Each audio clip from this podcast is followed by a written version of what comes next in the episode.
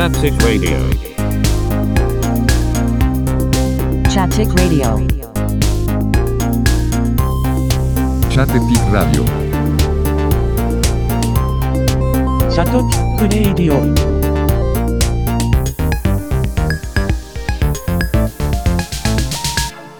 チャッテチックラジオ。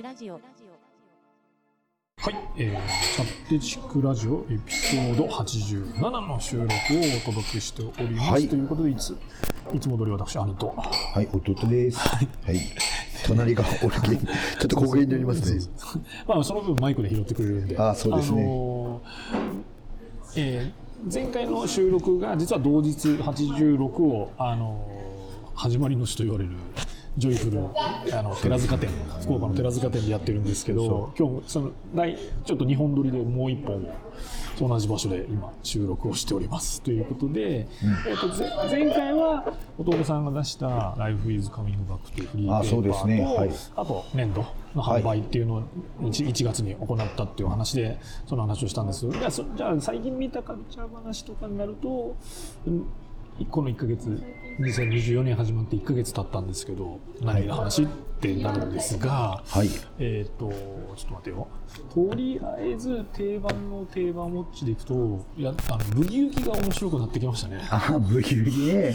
どうどう？見てます？もう、もう、まもう見てますよ、もう。なんかそもうルーティンですよ、僕の。そうそうね。俺ももうルーティンですよ。もうもうもうこの3年ぐらい。それこそチャットチック始まってから以降もう大概見てますよ。もうもただその前作「らんまん」で結構いいピークを迎えたので、もう「あまあね。らんまん」を超えれないんじゃないかみたいなのあったけどかと思いましたよねうん。ブギウギやっぱ音楽も扱ってるっていうのもあってう。あ、そうね。やっぱいいいいっていうかその10月始まって101112で、その年末までで一応半分、で今1月終わったんでどっちかというと来週から後半戦感なのかあそのほら第1話で赤ちゃんが出てきてでついに赤ちゃんがあそういうネタバレ。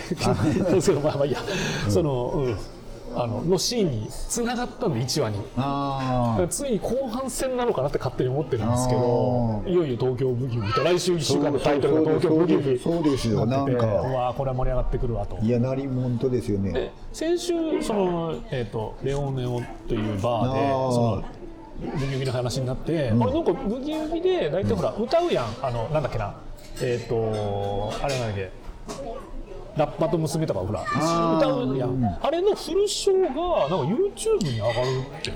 あ、そうなの？全然見てない。放送の時はそのダイジェストとか切ってあるけど、けどあれのなんかちゃんと一曲丸々のあー。パフォーマンス版がなんか YouTube に上がってるらしくて。やっぱそうれ見たい。ねうん、見たいなと思って。見てないんだけどまだ、うんあ、ええ。そういう話だけど東京ブギウギとかさあのなんだっけな戦時中の時使った歌がいいんだよなあの静かな曲アイネなんとかなななんだっけあの、息子、あの、弟の、弟の。そそれじゃなくてその後にさちょっとこうのどかな歌があ、なんかあったよね。アコースティックなやつで、あれがね、いい曲なんようんね。あれ好き。まあ、そのブギウギもぜひ引き続き見つつ、まだなんか新ドラマとか全然見てない。み見てないですか？何も見てない。いや、俺はあの、な工藤館のやつ。なんか、不条理がなんたらこ、もう分からんけど、いやー工藤館のやつも、いや、面白いですえよ。ー、じゃあそれ見ようかな、かけて。えーあと、あれですよ。篠田麻里子のやつ。あ、見てますか。俺漫画を見たんですよ、あれ。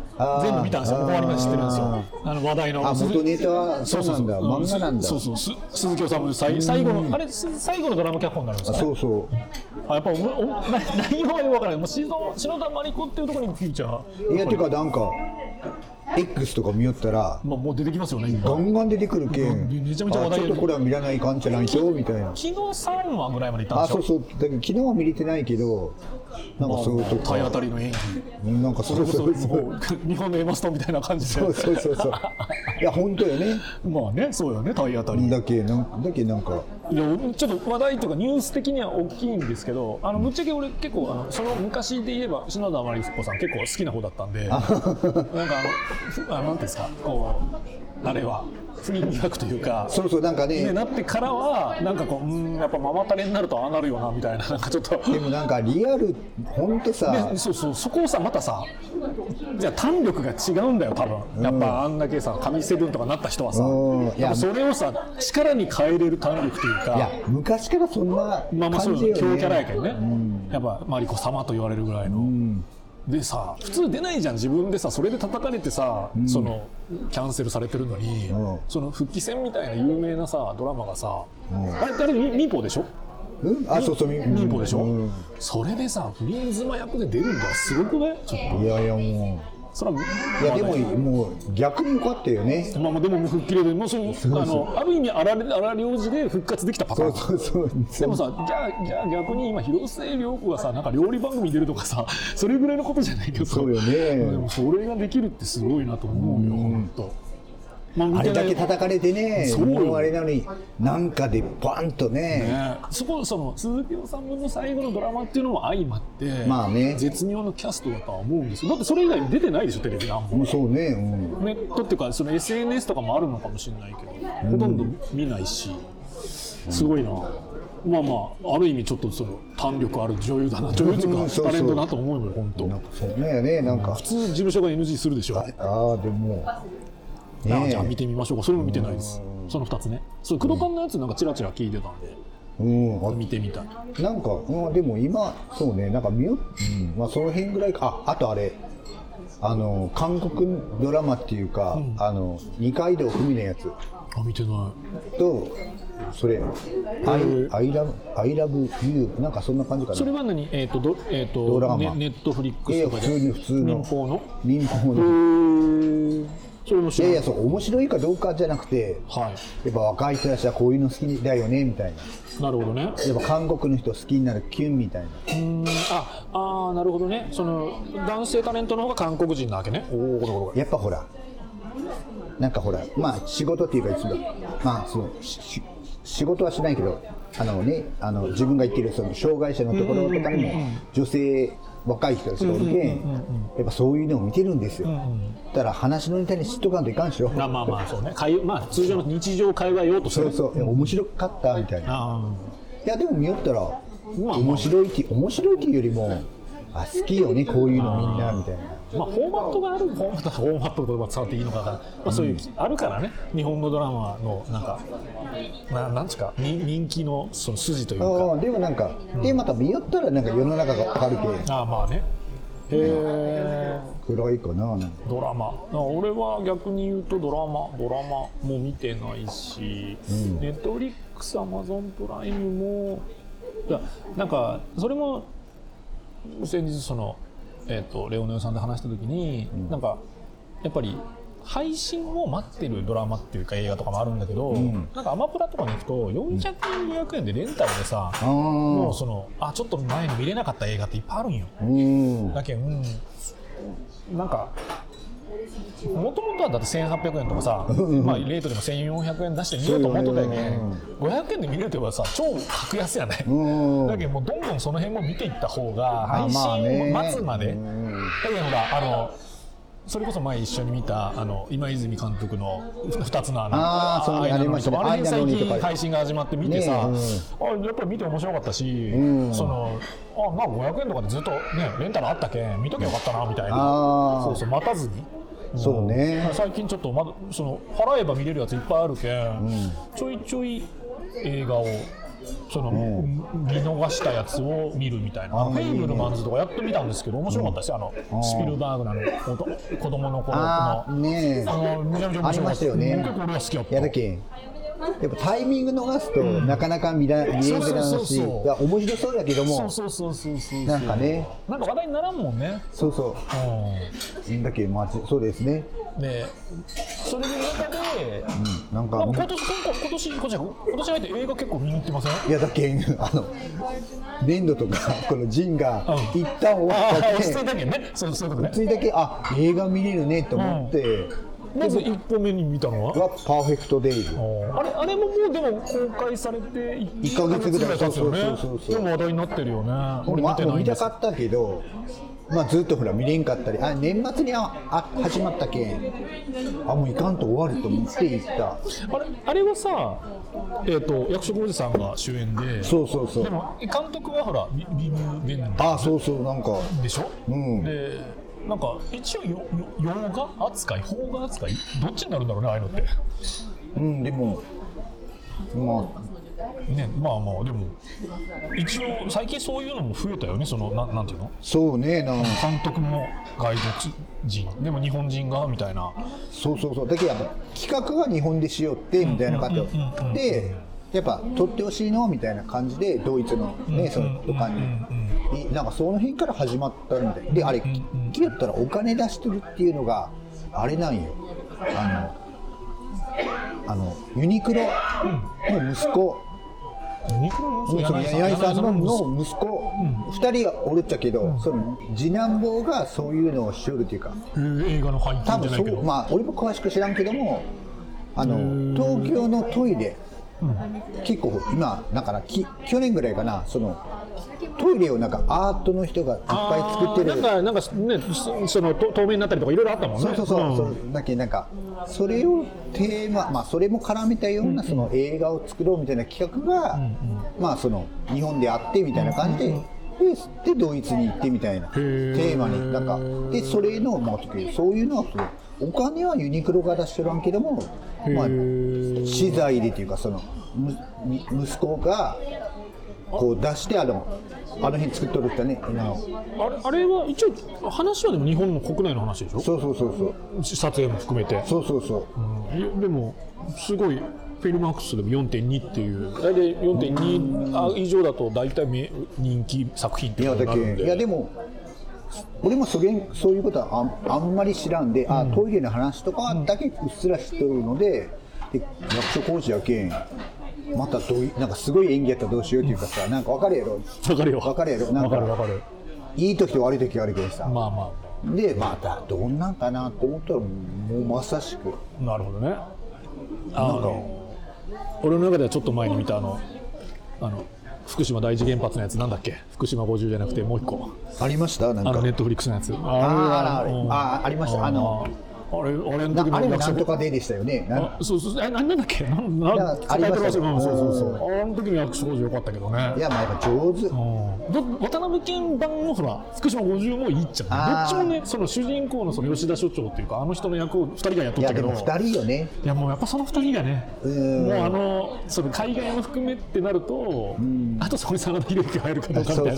その3人のね海外の一応出方というか。だけどその辺がよかなんかねあいやでもなんか多分兄さんはまあ見てないしよう分からんけど多分おすすめ。もうめちゃおすすめ。あーやっぱりそれそれは何？日本の中年から老老人というかに向けのいやいやそんなんじゃないけど多分まあこれはもうほらもう見て感じたあらあそうね、もう一回ラジオしましょうになりますああそうだ。なるほどさパーフェクトゲームパーフェクトパーフェクトデイズデイズあデイズかデイズ、はい。うんなんかそれを見に行った。ようんなんかまあ自分は良かったしですね。そそれともうその次すぐ間髪入れず見に行ってましたね。いやもう次の日に、じゃあ土曜日見に行きました、はでこの映画館行ったら予告みたいな予告っていうかその今ありようけどその今こんなんあってますよみたいなのがあって、はい。映画館に、はい。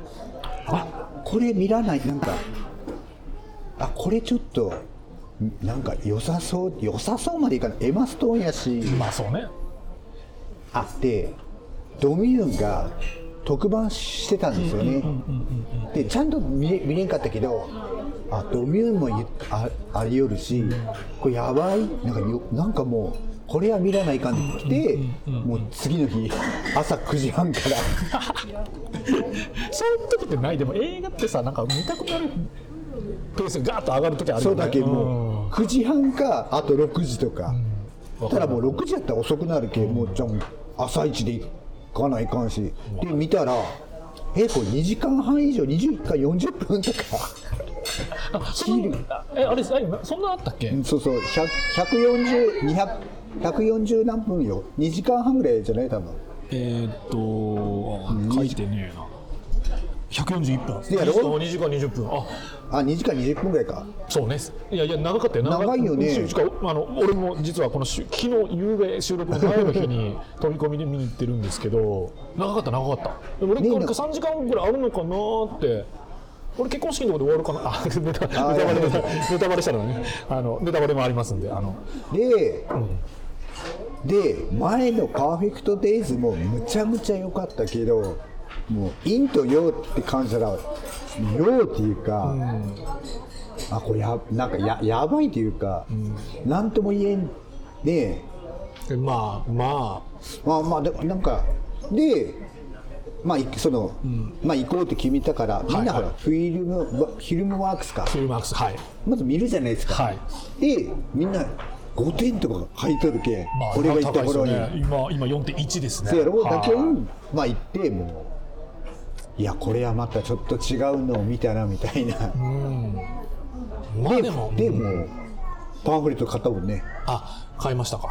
おおなんこのいやこれ持っとかないかんじゃないかなみたいな。今パンフレットっていくらぐらいするの？1500円ぐらい？いやいや1800円ぐらい？900円とか。そんなんなんだ。まあそのあれにもよるけど、うん、まあそれは900円やったっけあじゃあ全然お手頃やね。大体800円ぐらいやったよね昔ね900円とか、いやそれ時なんかい確かにそのなんていうかなそのこのね最近の映画の中のいろいろ面白いのとかあるけどあれなる者たち自体は俺も昨日見て、そのストーリーとね、絵作りっていう二面性でいくと、その絵作りの方のさまずなんていうかその美術というか、その洋服だったり、あの建物とかさ、ん。そのシチュエーションとかも含め、あとなんか船のなんかこう空の感じとか色がさ、紫やったりとかさ、あのなんかち昔のヨーロッパっぽいけどそうね。ケーブルカーが走り寄ったりなんかこう未来な SF みたいなそうそうそうそうそう。でさ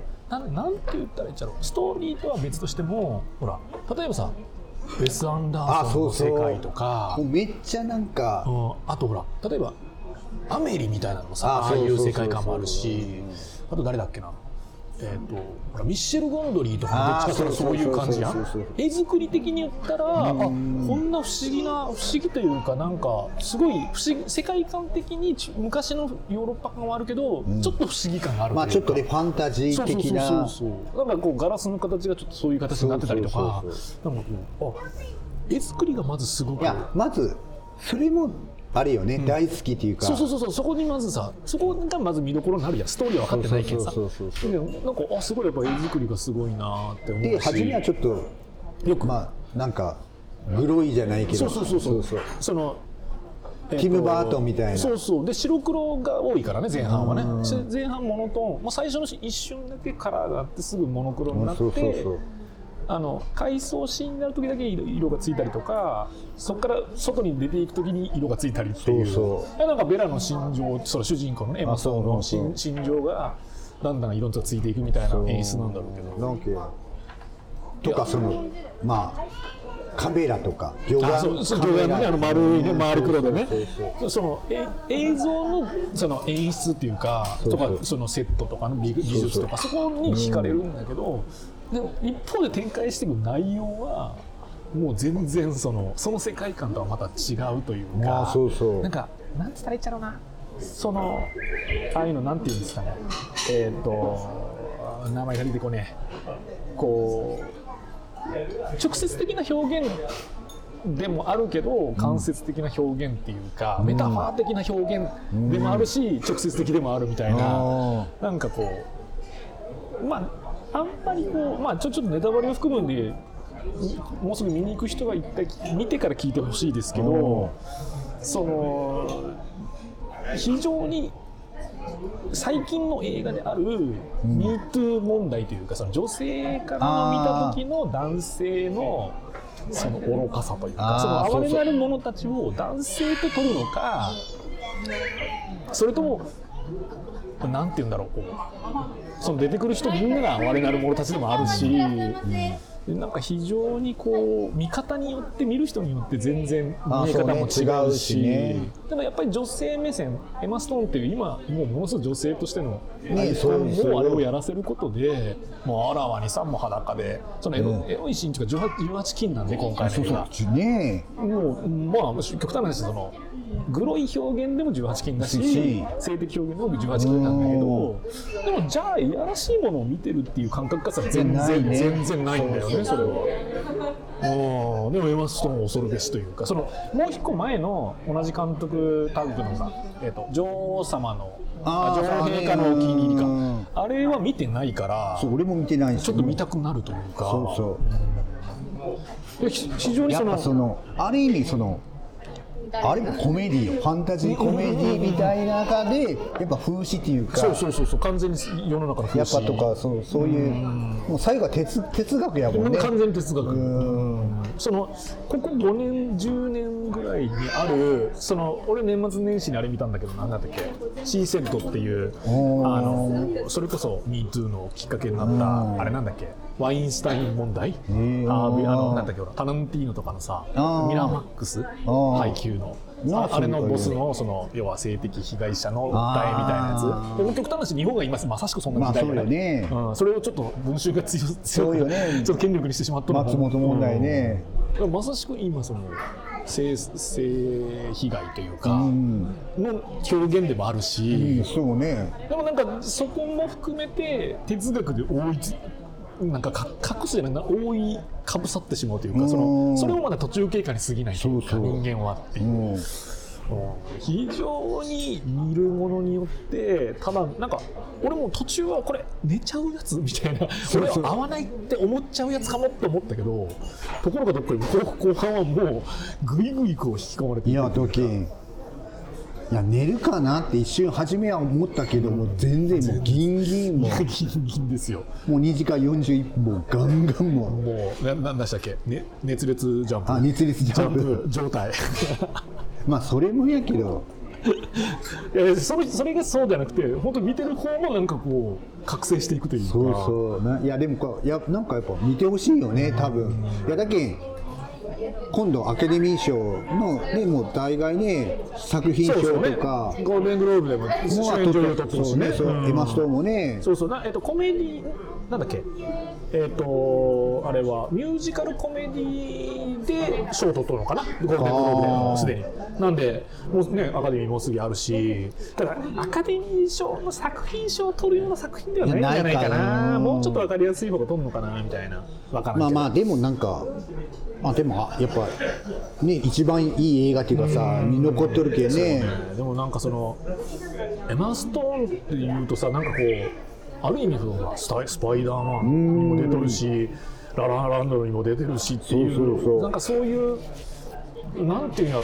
どっちかっていうと綺麗で今風の現代的な女優みたいなのがさ、ん。どんどんこう体当たり感が増してくるというか本当もうまさしく今回とかそのなんかちょっともう突き抜け感半端ない。いやそうそう。その前半のねやっぱり大人の体に対して子供の脳みそっていう表現の仕方とだんだんそこに知恵がついていって知的になっていく感じとかもあれがでその最初はねイギリスの監禁状態から始まっうん。てリスボン行って、えー、とギリシャ行ってパリ行ってどんどんどんどん変わっていく感じ。うでそうそう。もうイギリス帰ってくる時にはもう歩き方はさそうそう。スタスタスタっていう感じで。もうだけん成長物語よね。完全に。だけどその単純にベラっていうその主人公エマスタがそのの成長を担としても見れるんだけど、んそこに取り巻く男たちとかそうそう。なぜかその周りの男たちがどんどん落ちていくみたいなあの感じとか。そこがね。でしかもさそのんなんていうかな。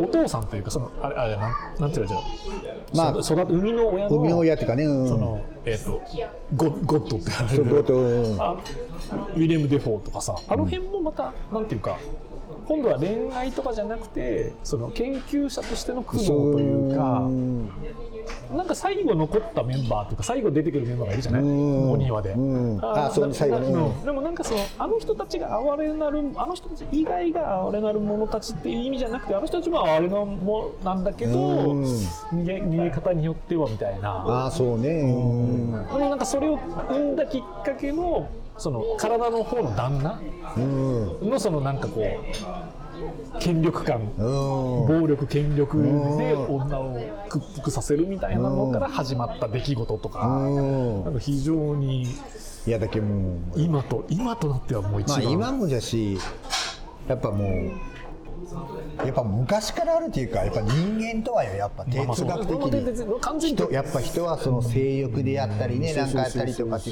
もうやっぱ切って切れんものやしねそうそう。でさっきのね前回の収録でも言ったやっぱりそのおばあさんがね途中で船の中で出てきて80か9 90とかの設定で。でそのおばあさんがそのエマ・ストーンがどっちかというと性的な興味が湧いてた時期に対してあなたはそういうのをしてるの？って言ったら私は20年してないわみたいな。そうあったね。うん。でもそそれエマ・ストーンはその喜び知ったばっかりだからなんなんて悲しいの？みたいな話をするとなんかそういうのはだんだん興味なくなっていってち知性がそれを上回ってくるの？みたいな話をするんやけどそこがねなんか素晴らしかったね表現が。う。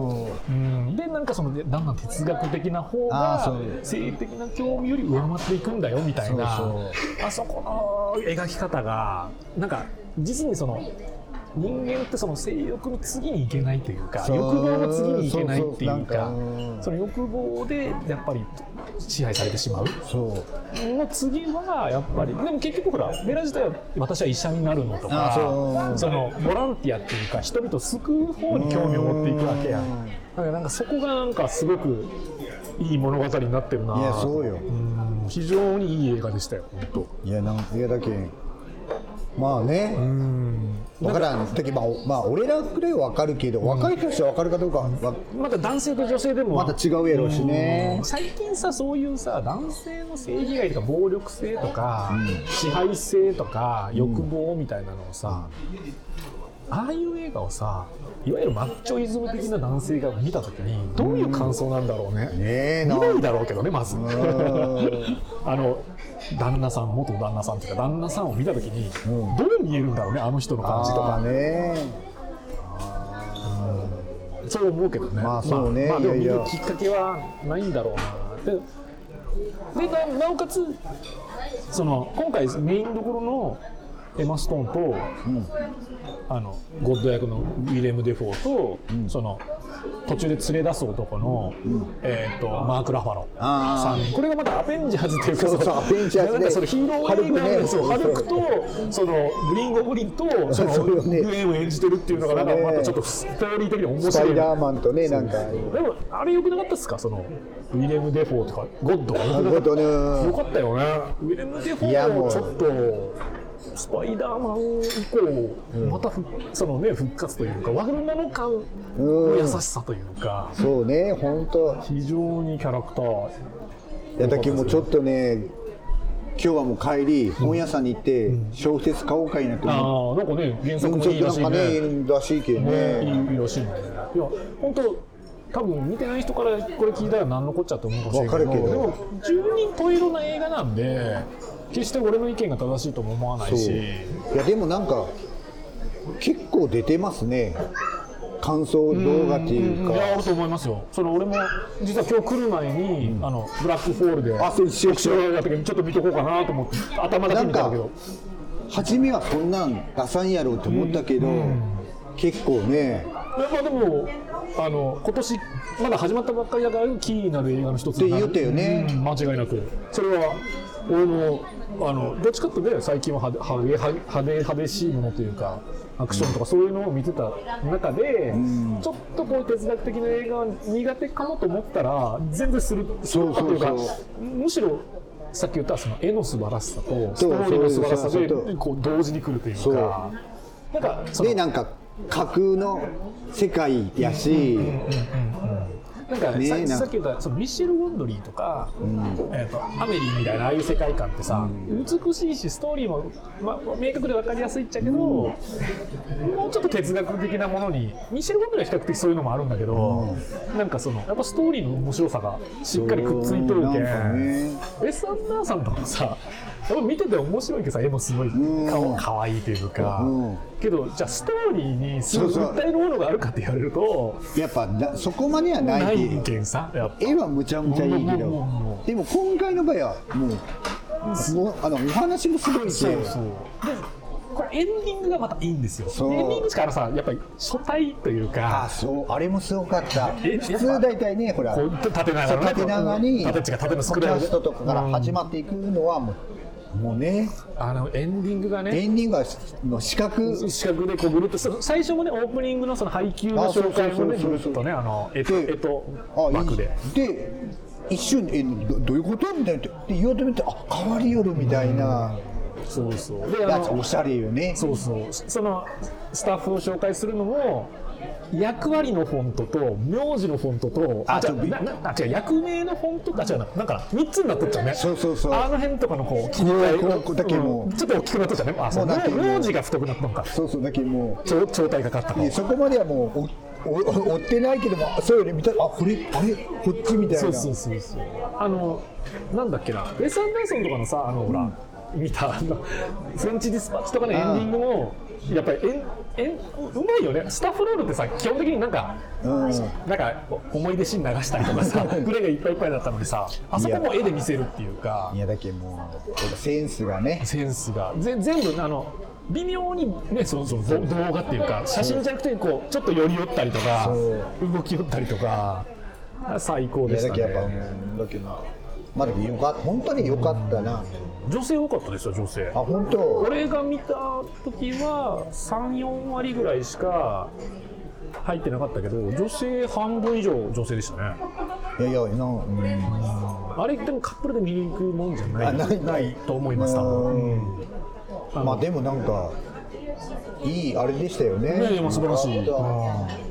でた。あであれちょっともう一つあなたがそうそう。それでねあなたが先週そのやって映画を見てる時に、うん。俺はあのそれを見たかったんですけど、先週からあのガンダムシードフリーダムっていうガンダムシリーズのね新作映画を見に行ったんですよ。そうですよ。なんかでもどうでなんか。それでそれ金曜日から会ってたんで、土日ってやったけど、あまりの評判の高さにあんま期待してなかったって俺最初は。うん。予告も見てたけど、どうかな。でもあまりの、これをもう見ないとダメだという、あれで日曜日にしか時間がなかったんで、うん。日曜日見に行ったんですよ、うん。でさその日がちょうどほら舞台挨拶とかある日だから、うん。なんか昼間がね抜けてたんよ。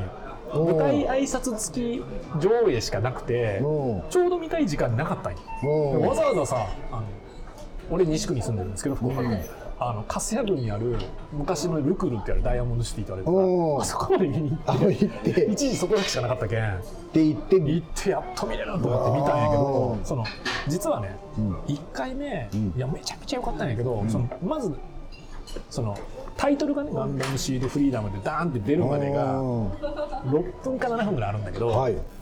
そのオープニングシーケンスがものすごいいいんですよ。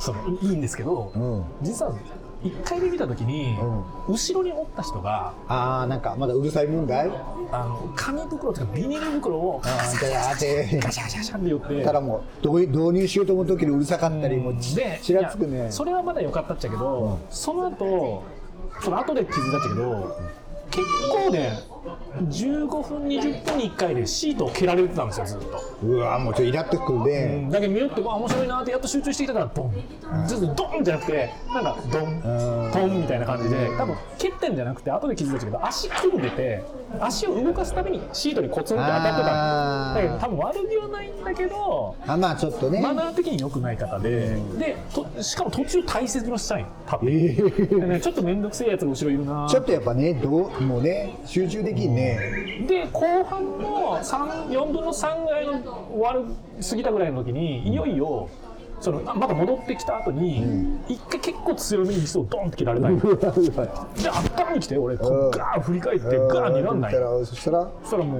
うなんかその暗いけさ顔もよく見えんちゃけど、まあ何やねんって一応睨んだんよね、まあふざけんなっつって。で そっから見終わって、そのスタッフロールがあって、でライトが出た瞬間にもう一回睨んでやろうと思ったら、パーンって逃げてったのよ。走って。だけどまあ睨まれんだけどまあままずいと思まあまあったっちゃうせやろうね。うん。でも結局何が言いたいかって1回目はすっげえ楽しかったんやけどあのもうそのことまあそのことでいっぱいになってあの良かったか悪かったかじゃなくてそうなんよもう悪いよそうねなんよそう強く蹴った後とかはもう今から山場なのにちょっとなんかモヤモヤ感が強くて。あーでそれでこれはもう一回ちょっと俺はちゃんと見た気にならないと思って、うわーちょっとね。まあでもまあじゃあもう。だって初めてねそのその理由もあったけどそれほら1時やったけ？ん、その日の夜もう一回見に行こうなと思ったぐらいだよ。それぐらい内容は良かったのうん。でもでもうちょっとさ。まあその思い出があるけ。そうそう。でももうちょっとまあいいや今日は我慢しようと。もう夜遅くも行くのきついしと。うん。で月火水で、ん。僕が映画の日2月1日だったんで、うん。いやもうこれは見に行かないかんと、うん。でその前の日かな？に冒頭7分が YouTube で始まったんようん。あの要はあれや映画の最初の10分だけ公開しますよ、うんあれねうん。それが始まって見てしまったらさ、うん。そのほら好きな最初のオープニングが見れるけんさ。また行かないかんみたいな。行かないかでもう一回行ったみ2たいな。回目。2回目で行ってもう最高。それ何ですか？いやでもね実際自分も映画館行ったら多かった。もうすごいあのガンダムって俺知らんかったけど、そのファーストガンダムってあるやん。123、まあまあそうですね。あれの3が今まで興行収益で一番らしいあれで二十何億らしいでその後ガンダム映画ってちょいちょいあるっちゃけどいろいろ。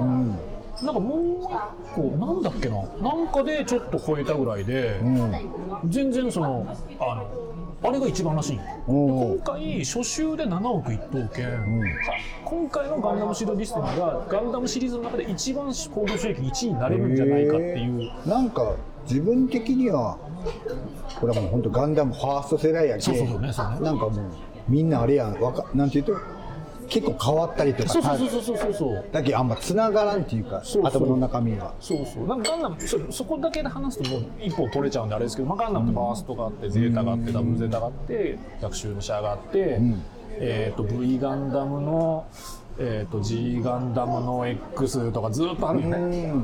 で、えー、とガンダム今回のシードっていうのは2002年、うん。まあ分かりやすく言うとあのケミカルブラザーズがスターギターを出した頃ですねそうですね。それぐらいの時にやってたガンダムです、うん。それとそれの続編であるガンダムシードディスティニーっていうのがそのなんそのすぐあったんだけど何年後があったあったんですよ。それのガンダムシードが40何話、ガンダムシードディスティニーが同じく40何話、その頃のアニメってほらワンクールじゃなくて今ほら大体3ヶ月でワンシーズンやけど、ん。大体1年、ん。40何本やけん、ガンダム昔のガンダムもそうやけん、うん。ゼータガンダムも1年、うん。1年で40何話、うんやけん。そう要は80本ぐらいの30分アニメもあるわけよ。それが20年後ぐらいに結局映画になって蘇ってきたと。うん。でも時代背景は1本目から2本目は何年後がこう。ん。うで今回の映画は2本目から2年後の設定かな、うん。だけど小学生だった子が、ああのもう働いてるみたいな時代経過なわけよ。あーそうですね。だから俺は逆に言うと30手前ぐらいだったのが50になってるっていう、あでもそのなんていうかなやっぱりそのもうリブートガンダムなんよねその時あー。点で最初の。でもその頃から子供で見てる子たちもいるしもうほら生粋のガンダムファンで5060になった人も見てるしからお結構そういう幅の広い作品ではあるんよね。あでその後にまた00とかいろいろずっとあるけど、そのリブートものでは結構一番人気があるのがやっぱシードシリーズ。あで中国とかでも人気だから。そうですねちょねまあそんな感じで。いやもうこれねでもね言い出すときりないですけど、まあ、ととりあえずまねカルチャーがねあの話長くなるんですけど、まあ、とりあえず今月はそのガンダムとを見たというのとやっぱ哀れなる者たちとちょっと。ドラマ。またそのガンダム特集をしましょう。私ちょっと今日はあのそう今日ねちょっと時間制限があるんでここまであの熱く語ってそうすいませんね。いやいや大丈夫です。じゃあとりあえずあのチャットチクラジオエピソード、えー、87か。は、あのい2024年に1月のコンテンツの話をさせていただきましたということで、いつも通り私、兄と。はい弟でした、はい、ありがとうございました。